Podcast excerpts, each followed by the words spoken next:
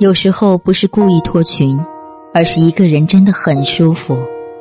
也不是没有与人相处的能力而是没有逢场作戏的兴趣。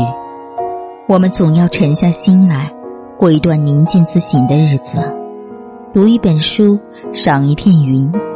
不用热闹填补空虚而是在平静中感受自己。人生最好的境界是内心丰盈者独行也如众